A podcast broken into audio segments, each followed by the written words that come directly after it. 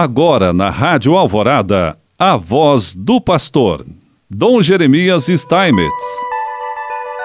Prezado irmão, prezada irmã, mais uma vez nós aqui estamos e queremos te saudar com alegria nesse mês de maio, quando a gente está sendo convocado cada vez mais a rezarmos pela paz e, e, produzirmos a paz em todos os níveis, em todos os lugares onde nós estivermos, onde nós pudermos atuar.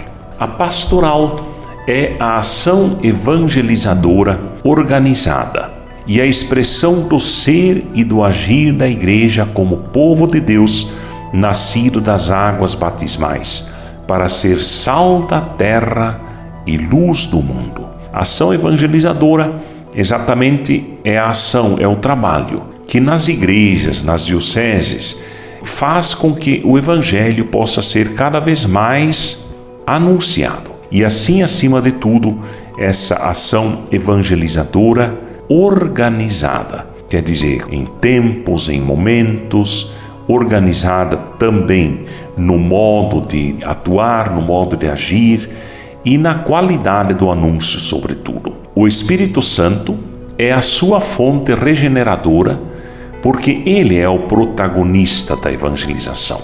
A pastoral se destina a fazer emergir o reino de Deus no coração dos seguidores de Jesus Cristo.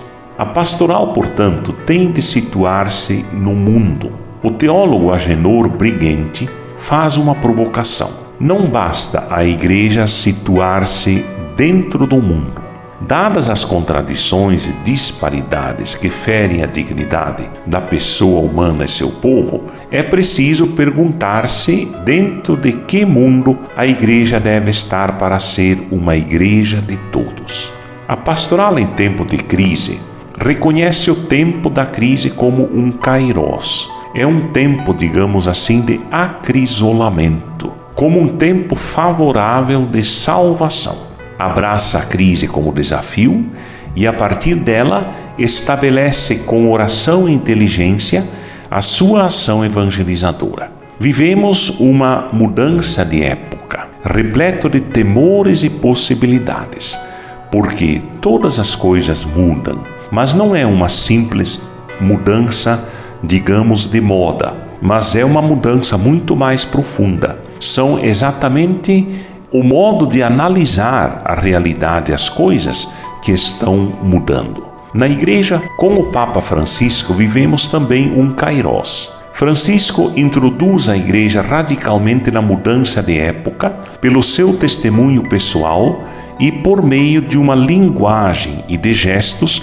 que provocam simpatia, adesão e temor e reação. As palavras e gestos do Papa Francisco, por exemplo, são verdadeiras encíclicas, elaboradas no encontro com as pessoas sob a permanente assistência do Espírito Santo. É saudável recordar que em 2007 o documento de Aparecida convocava de toda a igreja na América Latina e no Caribe uma valente ação renovadora das paróquias o Papa Francisco intitulou duas exortações apostólicas pós-sinodais com o mesmo substantivo: a alegria do Evangelho e a alegria do amor.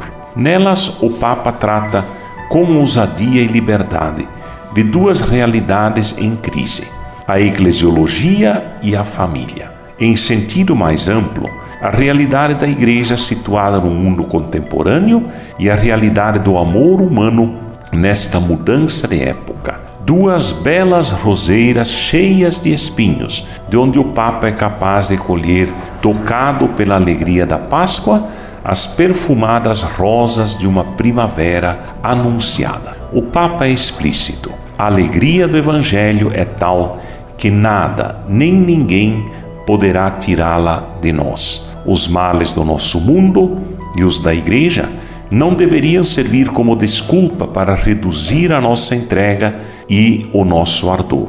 Vejamos-los como desafios para crescer. Desse modo, o Papa Francisco convoca a Igreja a não se deixar abater pela crise enquanto limitação da missão eclesial. A crise pode se tornar profecia e a profecia vencer a crise. É assim que Deus quer continuar nos abençoando em nome do Pai, do Filho e do Espírito Santo. Amém.